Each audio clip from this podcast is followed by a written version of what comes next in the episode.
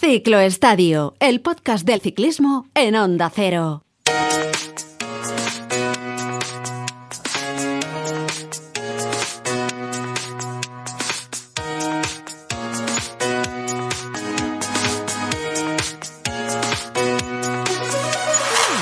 Hola, hola, ¿qué tal amigos del ciclismo? Muy buenas, bienvenidos una semana más a este ciclo estadio. Una entrega ya os adelanto especial esta semana porque vamos a salir de la carretera, que durante estas próximas semanas además eh, se va a dar un tiempo de descanso, por más que las concentraciones de los equipos ya estén ahí a la vuelta de la esquina, porque cada vez también se acortan más esos periodos de, descanso y las primeras concentraciones de cara a la próxima temporada ya van a ser, eh, insisto, de manera inminente o se van a producir de manera inminente en estas eh, próximas semanas. Pero es que, eh, miren, recientemente se ha celebrado en Francia, en las afueras de, París, en San Quentin, en la localidad de la que antiguamente salía la París-Roubaix, en las afueras de la capital francesa, se han celebrado los campeonatos del mundo de ciclismo en pista. Y voy a empezar el, podcast haciéndoles, eh, haciéndoles una pregunta. ¿Ustedes saben, saben cómo suena una medalla? Bueno, pues una medalla suena algo así.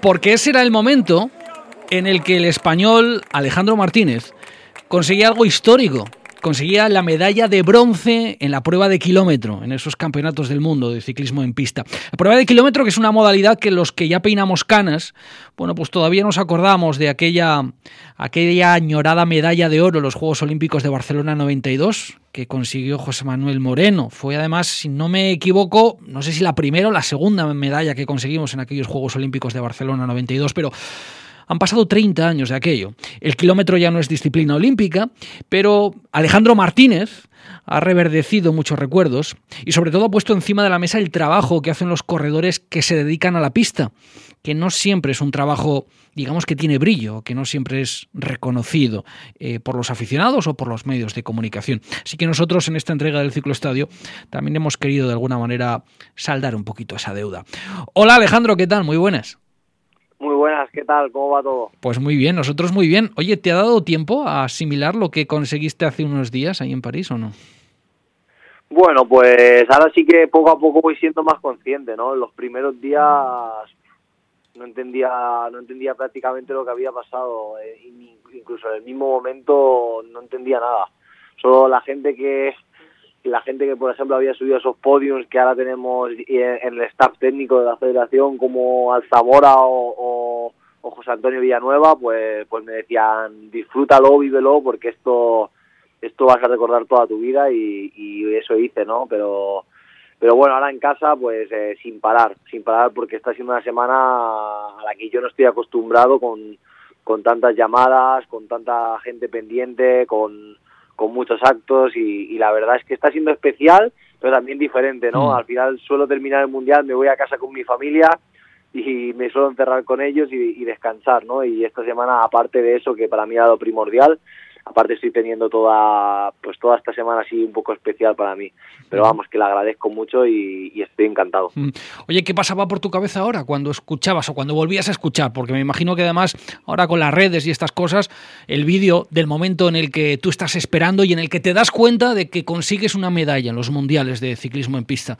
Mm, ¿qué, pasaba por tu cabeza cuando escuchabas ahora mismo ese, ese sonido pues mucha emoción no es que solo escuchando el sonido reviviría la imagen y te, la, te haría un vídeo con ella, porque la recuerdo perfectamente.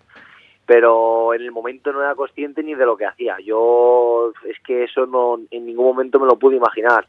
Eh, yo sé lo que hice, sé cómo iba a ser la carrera, me imaginaba quiénes podía, de quiénes podía estar más cerca y quiénes me podían ganar y la verdad es que bueno, eh, hasta que no gané a, mi compañero Maximilian, que, bueno, fue compañero mío de entrenamiento hace dos años cuando yo vivía en Alemania, hmm. eh, no fui consciente real de que, de que, ostras, de que me quedaba uno por ganar y, podía hacer medalla. Y era un rival muy directo, encima un corredor completísimo, de los que es difícil ganar, y una vez le conseguí ganar fue como, ostras, que, queda uno, que, que puede ser de verdad hasta ese momento no fui consciente, la verdad.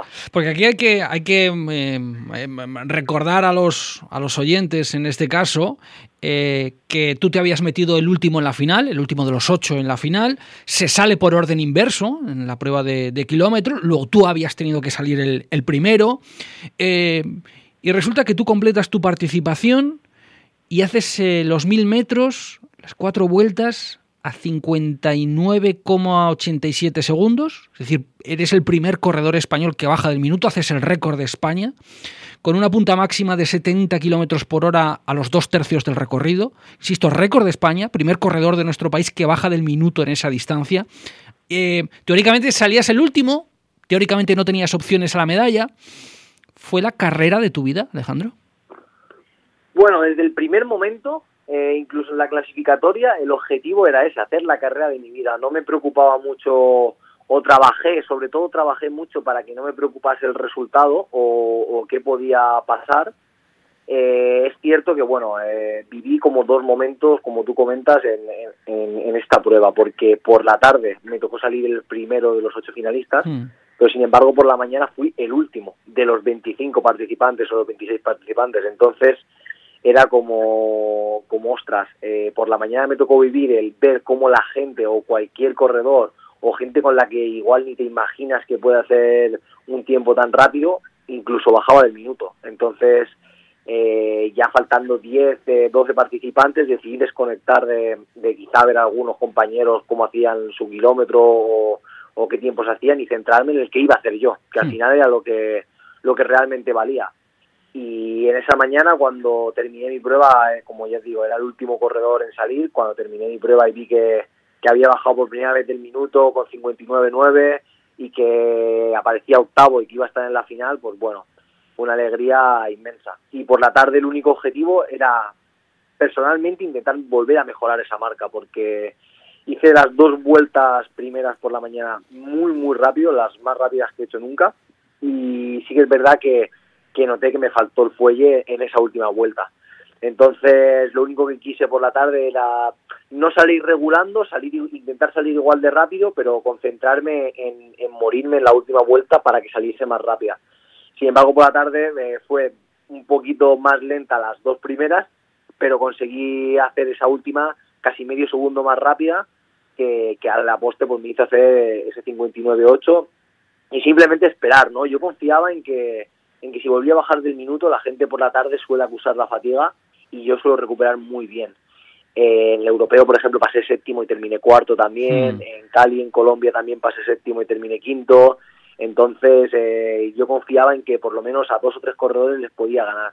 Y era una situación distinta a la del europeo, porque, por ejemplo, en el europeo pasé séptimo, con 1.007, si no recuerdo mal, pero los tres corredores que, que, se jugaban la medalla o que pasaron los tres primeros, eh, el peor hizo 59-9. Entonces al final ahí había casi un segundo de diferencia entre, entre mi tiempo y el del tercero y por mucho que yo mejorase por la tarde iba a ser difícil, pero en este mundial mi 59-9 estaba a cuatro décimas de la plata. Entonces, bueno, volví a mejorar por la tarde, ¿por qué no, no? Piensas en, en por qué no, la gente por qué no puede, por qué no puede fallar, ¿no?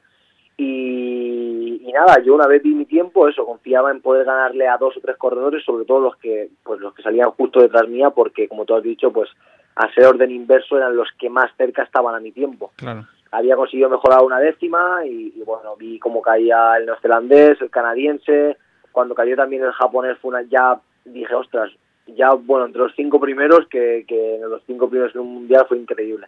Y como te he comentado, una vez cayó Max, que para mí es de los corredores más completos, por lo que te comento, porque puede hacer las cuatro vueltas eh, a un nivel muy alto. Entonces, eh, cuando vi que le había ganado, dije, ostras, que igual, que igual pasa, ¿no? No fue con Melvin, con, con mi compañero, con el francés, pero bueno, fue con, con el italiano y, lo que se ve en el vídeo, ¿no? Yo una vez veo que, que va a perder, pero hasta que no pasa esa línea y veo el tiempo en la pantalla, no, no se desata la locura y, y no empecé a pues eso a lo que se ve lo que se vio en el vídeo y lo que sucedió. Bueno lo que sucedió que fue una explosión de alegría lógicamente porque detrás de esa medalla que acababas de conseguir había mucho trabajo mucho esfuerzo. Eh, luego te voy a preguntar por eso pero bueno eh, el kilómetro no es una prueba olímpica En 2024 ya te lo han preguntado. En 2024 los Juegos Olímpicos de París se van a celebrar en ese mismo velódromo, San Quentin, que insisto es una localidad que está más o menos a 60 kilómetros de París, la localidad de la que salía la París-Roubaix hace, hace unos cuantos años, eh, y vas a preparar el Keirin, eh, que digamos que después del kilómetro es la prueba que mejor se adapta a tus características como, como corredor, eh, ¿o no, Alejandro? Bueno, se puede decir que es la prueba no más parecida porque no tiene absolutamente nada que ver, pero por distancia a la que se a la que se compite, porque hacemos tres vueltas detrás de una moto que nos deja mm. a unos 50-55 kilómetros por hora y, ahí las otras tres vueltas que son 750 metros son de carrera. Entonces se puede decir que, que es una distancia parecida y suelen ser carreras muy rápidas. La diferencia, el kilómetro es una prueba de parado solo y el Keijin, como te he dicho, vamos detrás de una mm. moto y no voy solo, van seis corredores y se va pasando rondas. Entonces, simplemente por distancia, porque es una carrera que se suele lanzar desde muy lejos, desde ya esas tres vueltas prácticamente a tope, eh, se puede adaptar mejor a, a lo que yo vengo haciendo en el kilómetro.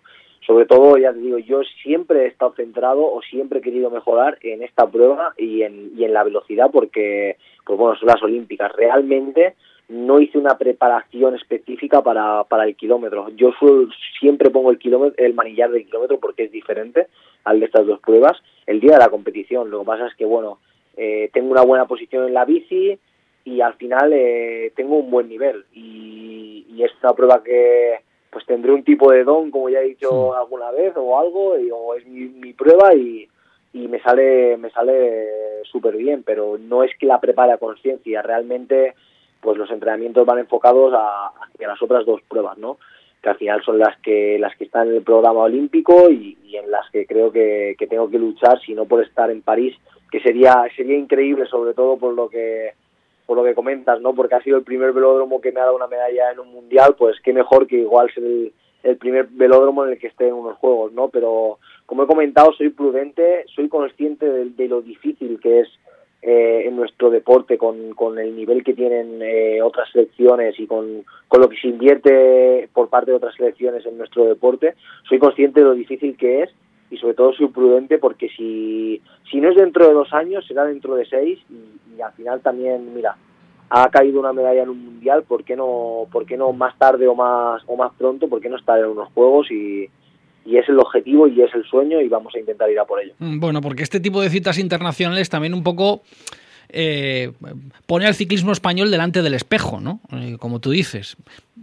Yo no voy a decir si el, ciclismo de pista es el patito feo o no, pero claro, cuando uno ve los medios, sobre todo los medios, ¿eh? con los que van otras selecciones a campeonatos del mundo de pista, claro, ya no vamos a decir de los eh, Gran Bretaña, eh, Australia, etcétera, ¿no? Los países eh, anglófonos, ¿no? Pero bueno, pues Italia, Bélgica, ¿qué vamos a decir, no? Mm, un poco, claro, este tipo de citas sí que sirven para ver que, claro, que, que, otras selecciones tienen otros medios que no tiene, en este caso, la, selección española, por, por, muy bien que os intenten tratar, Alejandro. Sí, sobre todo, mira, hay un ejemplo, como tú has dicho, hay selecciones que, que, tienen un nivel o tienen unas infraestructuras o tienen eh, a nivel económico son potencias, pero sobre todo, sobre todo, por ejemplo, con Italia. Obviamente, tampoco nos podemos comparar con ellos a nivel de económico o a nivel de infraestructura, pero, por ejemplo, este año han, han destapado un grupo de velocistas súper super interesante, ¿no? Y, y nunca han estado ni, ni cerca nuestro de, de, los velocistas españoles. Yo creo que tenemos un nivel súper bueno y ellos nunca han estado ni un poco, ya te digo, o sea, te pueden comentar mis compañeros también, Juan O, Pepe, que, que nunca se han acercado a nuestro nivel y, y ahora de repente, mismo en el kilómetro, el, corredor que pasó segundo, que a la postre pues falló y consiguió la medalla, eh, hizo 59-4 hmm. y, y tú, te, tú te preguntas, en menos de un año, desde que han decidido recuperar, por así, la velocidad en Italia, que sale un corredor que es capaz de la nada de hacer 59.4 en, el, en el kilómetro y, te lo preguntas, ¿no? Eh, ¿Por qué ellos y, no tú? Entonces, eso sobre todo eh, avala lo que, lo que están trabajando y cómo se está trabajando. Yo creo que lo más importante que nos falta a nosotros es eh, sobre todo a los compañeros estar juntos y tener un grupo de trabajo grande, ¿no? Al final cada uno trabaja individualmente y lo que se ve en otros países sobre todo es que los grupos o los corredores de la selección nacional trabajan juntos, viven eh, cerca cada uno de un mismo velódromo para juntarse para entrenar eh, o eh, viven directamente en centros, cosas así y tienen la posibilidad pues eso de entrenar juntos. Al final el nivel aumenta cuando tú trabajas con tus compañeros, él ve que tú avanzas, va a querer avanzar, tú ves que él vuelve a avanzar, vas a querer apretarte más y así es como se aumenta el nivel, ¿no? Entonces, eh, en mi caso yo trabajo sobre todo con la moto, porque es lo que, pues, se puede decir que es el aparato que me puede hacer o que puede ir más rápido que yo encima de la bici y me puede exprimir para, para intentar, eh, pues eso, llegar al límite o sobrepasar ese límite que pueda hacerte, que pueda hacerte mejorar. Pero sobre todo esa es la gran diferencia, ¿no? Yo creo que, que tienen eh, la posibilidad de vivir cerca de un velódromo o en el mismo velódromo, en unas instalaciones allí, y trabajar juntos, que es lo que más hace. Pero bueno, también yo creo que, que poco a poco nosotros vamos trabajando, vamos haciendo nuestro camino y, quién sabe, ¿no? ya veremos aquí un futuro, ojalá salgan más velocistas porque ahora mismo pues hay un poco también de escasez, no es como, como en el fondo, pero bueno, eh, vamos trabajando y, sobre todo con, con, los objetivos claros. Porque claro, tú en tu caso, tú eres de San Vicente del Raspage, eh, desde de Alicante. Mm, tú en tu caso eh, normalmente entrenabas en el velódromo, creo que en el Luis Puig, ¿no? Pero luego estaba lo estaban arreglando, creo que lo estaban pintando y demás. No sé, ¿cómo te has cómo te has apañado de alguna manera para entrenar durante los últimos meses, Alejandro? Pues este año ha sido complicado, pues sobre todo por eso, ¿no? Eh, aparte por, por tema de, bueno el COVID en enero que, que lo pasé y me machacó bastante y, sobre todo problemas también a nivel mental de mucho estrés.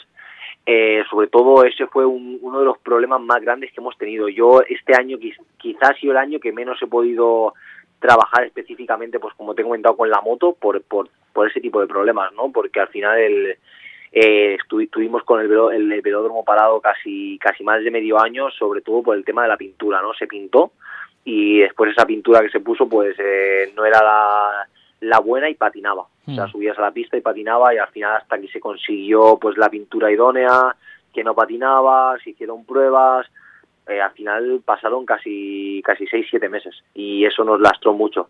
Yo cerca de casa tengo un velódromo que, que se ha que se ha reformado por así decirlo, que es el de Novelda, eh, aquí en la zona de Alicante y es una instalación brutal. La única diferencia que tiene con Valencia es que, que es el aire libre, pero a la hora de trabajar es un velódromo y una instalación brutal que bueno que al que todo que es que, que, esté metido en el mundo de la bici se lo recomiendo porque es una instalación brutal ya te digo yo trabajo o he trabajado allí cuando se hacen eh, trabajos eh, un poco más alejados de, las competiciones importantes yo creo que es hasta bueno trabajar en, este tipo de velódromos y ya sí que es cierto que a final de a mediados de este año ya volvió la actividad en el velódromo de Luis Puig y podíamos, sobre todo con la, con la selección, trabajar allí o cuando hacíamos algo más específico, siempre vamos allí sobre todo porque es una instalación cerrada, ¿no? Aunque no es de madera, pero es cerrada y, y los tiempos son eh, o se puede ir más rápido, que al final es lo que se busca sobre todo. Sí, pero sí, me llama la atención que digas, eh, porque claro, eh, todos tenemos en mente el velódromo de madera, los velódromos tan, tan estupendos que vemos, pues, pues eso, en los mundiales o en la Champions, ¿no? Ahora a través de Eurosport también, ¿no?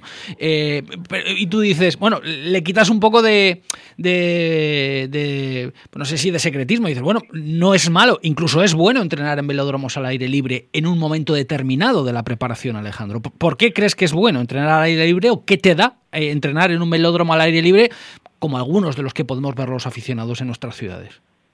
Sí, sí, y además eh, los que sigan a, muchos ciclistas o a mucha gente del, ciclismo en pista pueden ver que, otras selecciones o potencias a nivel, como hemos comentado antes, de Gran Bretaña, Holanda, eh, Francia, hacen muchos campos de entrenamiento en, en, este tipo de velódromos, porque al final eh, pues se puede buscar otro tipo de trabajo o al final entra al aire, mm.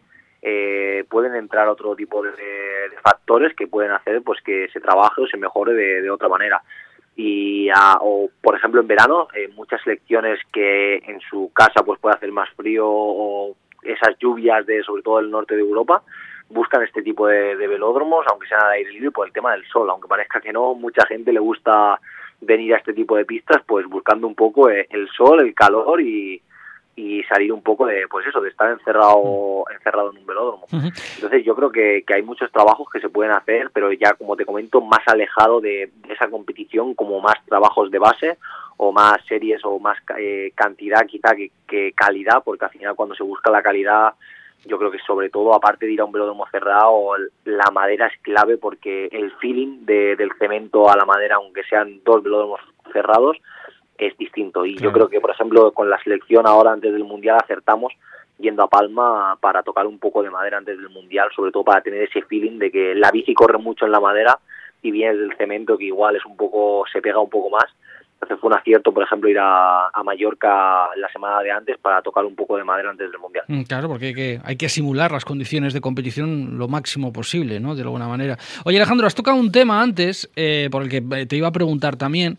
Eh, ha sido un año muy complicado para ti, después del Campeonato de España en Tafalla, COVID...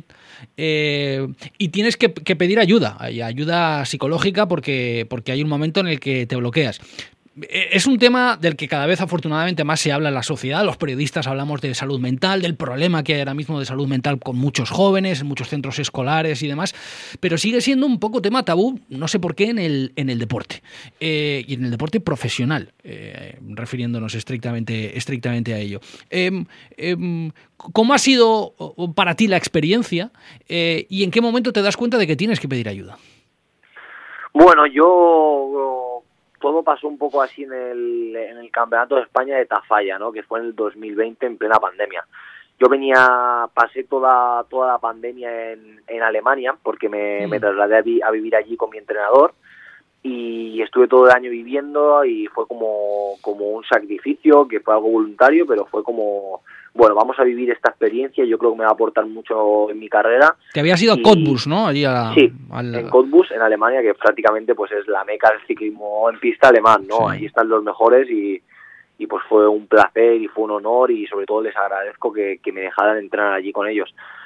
Y estuve allí un año y prácticamente bajé como aquel que dice para correr ese nacional y sí que es verdad que fue un momento duro porque no me terminaban de salir las cosas y, para mí fue el momento de, inflexión de tocar fondo allí. Y allí conocí a través de la Federación Valenciana de mi entrenador de Jaume Barber eh, que teníamos en el centro de tecnificación eh, tenían a, Antonio, a mi psicólogo y, y, estuvimos pues después de ese campeonato de España prácticamente toda la noche hablando yo estaba roto y fue como el punto de inflexión. A partir de ahí empezamos a trabajar juntos desde entonces llevamos trabajando juntos. El año pasado fue un año muy muy bueno a nivel de rendimiento pero como, como he dicho antes, eh, al final tú dependes de ti, te tienes que quedar con tu mejora, porque a veces eh, por, tú te superas a ti mismo, pero, pero el resultado es el que es, y si los mejores, tú, no depende de ti que los, mejor, los otros sean mejor que tú. Hmm. Entonces fue un año increíble a nivel de mejora porque reventé todas mis marcas pero bueno, no se tampoco podemos hablar de resultados que, bueno, hice quinto en el europeo en el kilómetro, séptimo en el mundial, estuve en las dos finales, tanto de kilómetro en el mundial, pero este año quizá ha pasado justo al revés. Mm, eh, pasé el COVID y, no me di cuenta de que lo pasé hasta después que me hice unos test de, y tenía anticuerpos, entonces durante el tiempo que tuve el COVID estuve entrenando a saco y yo pensaba que quizá era por eh, porque estaba entrenando mucho, que tenía tanta fatiga y era porque había pasado COVID, entonces aún me retrasó más mi recuperación, no podía parar porque no hay una medicina o no había algo mm. que me curase eh, todo eso que tenía, entonces tenía que seguir entrenando y en mi caso no podía parar de hacer eh, entrenamiento fuerte porque todo lo que hacemos nosotros los velocistas es entrenamiento de intensidad. O sea, no podía meter volumen o entrenar suave porque todo lo que hacemos es intenso. Entonces, ¿cómo quitas la intensidad de, para intentar recuperarte. Tienes que parar y, no puedes parar cuando en dos meses tienes una Copa del Mundo. Entonces llegué como pude, pero sin embargo lo que, lo que te comento, quizás no hice el mejor tiempo de mi vida, pero ya en la primera Copa del Mundo en Glasgow hice medalla, mi primera medalla en Copa del Mundo, y ya te digo, este año también ha sido igual. Eh, de cara al europeo lo que me pasó fue que, tenía mucho estrés y tenía mucha presión que yo mismo me ponía, que nadie me la ponía, me la ponía yo mismo, y, y no podía controlar mi cuerpo, eh, me ponía muy nervioso, me entraba cagalera antes de competir y, bueno, es lo que más he intentado trabajar. Sin embargo, como te comento, los resultados salían. Yo hice cuarto en el europeo. Hmm. Entonces, como hice, me metí en final B de Keirin, ¿cómo ibas a decir? Eh, no están saliendo, tú te encuentras mal, pero no están saliendo las cosas. Y quizá en este mundial, pues al final lo que he conseguido es llegar a correr tranquilo que era lo que más lo que más me costaba o tener la conciencia tranquila y solo centrarme en lo que dependía de mí que era que era hacerlo lo mejor posible que el trabajo estaba hecho y hacer la mejor actuación de mi vida, como lo que hemos hablado antes, hacer la mejor actuación de mi vida y eso me daría un resultado. Entonces, en este caso, pues, aparte de que ha sido la mejor actuación de mi vida, he, cumplido metas que tenía, eh, me dio ese resultado que, bueno, que, que, ha sido pues las alegrías más grandes que me he llevado nunca. Porque Alejandro es muy joven, tiene ahora mismo 24 años, pero eso, hay un momento en, tu carrera, tú empezaste a hacer pista además por tradición familiar, no tengo entendido, eh, porque lo tenías muy cerca en casa, tenías ahí un referente, pero hay un momento en el que decides irte a Alemania, irte a Cottbus, irte a, a lo que era la Alemania del Este, a ese templo de velocistas que ha formado a tantos corredores. Eh, ¿Qué aprendiste en Alemania durante ese año? Pues mira, sobre todo me hice crecí como persona, porque al final te vas a otro país, no se habla el mismo idioma que, que tú hablas. Eh, mi entrenador, sobre todo, no te iba a decir que fue duro, pero sobre todo me hizo ver que, que ahí iba, iba a estar yo solo, que él tenía su vida y yo tenía la mía, y que tenía que ir haciendo vida y tenía que centrarme y tenía que, sobre todo, bueno, seguir las planificaciones. Yo lo hice todo al pie de la a de la letra, todo lo que se marcaba lo cumplía, pero es cierto que la decisión de, por ejemplo, volver era porque faltaban, tenía a uno de los mejores entrenadores del mundo, tenía a los mejores compañeros o de los mejores compañeros del mundo, pero me faltaba un grupo de trabajo a mi alrededor, que además eh, fue en plena pandemia y a nivel económico pues eso también te lastra mucho, ¿no? El poder estar allí y sobre todo ese grupo de trabajo de, de fisios, de, de psicólogos, de médicos, de, de todo este todo lo que se, se llama un grupo de trabajo.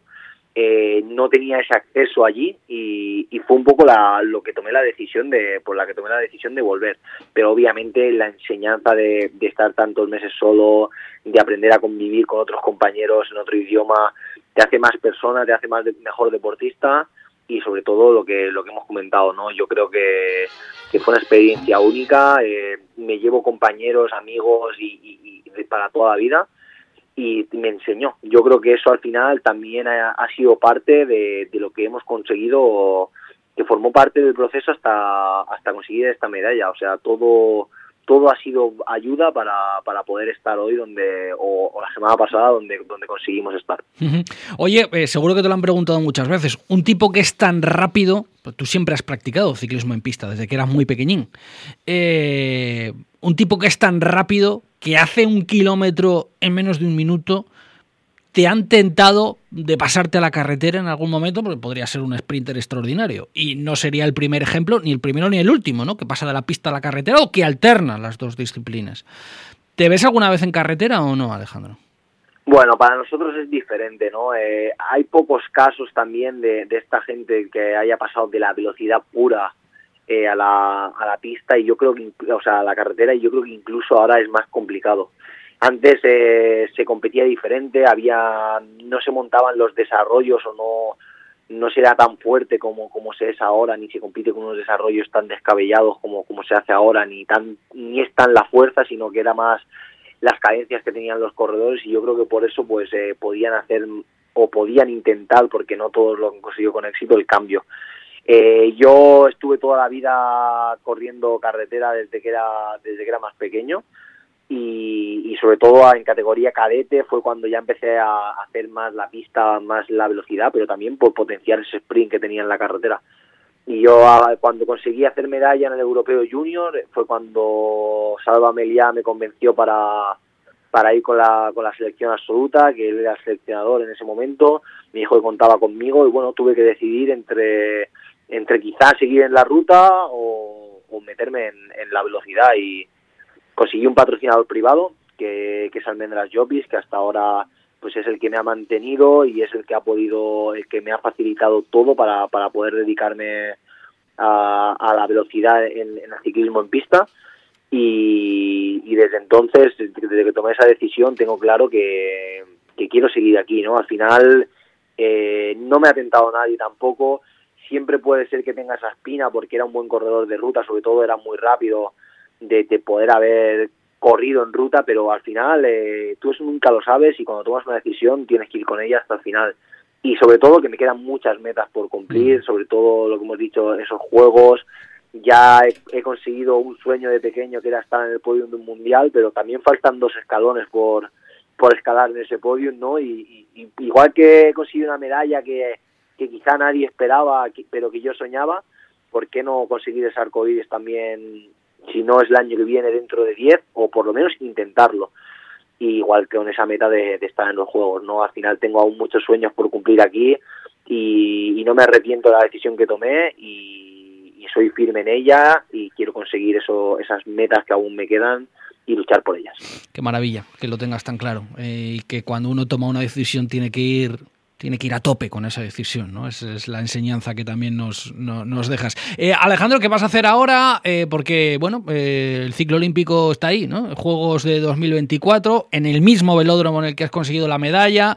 yo no sé si vas a hacer alguna prueba de la, de la Champions, de esta, esta competición que ha puesto en marcha Discovery. No sé, ¿cuáles son tus planes más inminentes? Cuéntanos.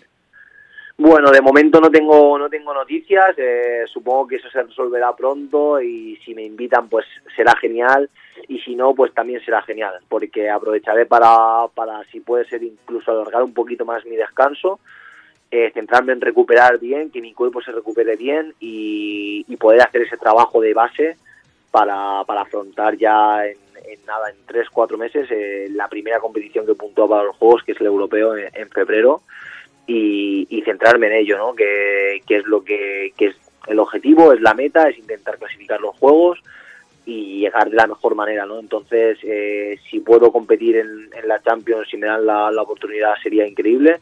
Si no, también va a ser increíble porque voy a poder centrarme en, mejorar, ¿no? Que al final eh, es el objetivo, seguir progresando, no, no estancarnos, no quedarnos en, que hemos conseguido una medalla y, ya está, ¿no? Eh, sino seguir enfocados en, el trabajo y en progresar, que, yo creo que hay margen, y, centrarnos toda la energía en, hacer un buen trabajo de base y en pulir pequeños detalles, intentar ir más rápido de cara, de cara a empezar el ciclo olímpico, pues con más garantías aún de, de intentar clasificar París. Lo mejor seguro que está por venir. Eh, Alejandro, que ha sido un auténtico placer, que seguimos tus evoluciones en, en la pista eh, y que mucha suerte de cara al futuro, ¿de acuerdo? Muchísimas gracias, el placer ha sido mío, un placer eh, enorme poder hablar contigo y espero que, estemos en contacto y podamos hablar de nuevo. Seguro que sí. Gracias Alejandro. Aquí dejamos el ciclo estadio de, de esta semana, seguimos pedaleando. Sean felices, adiós.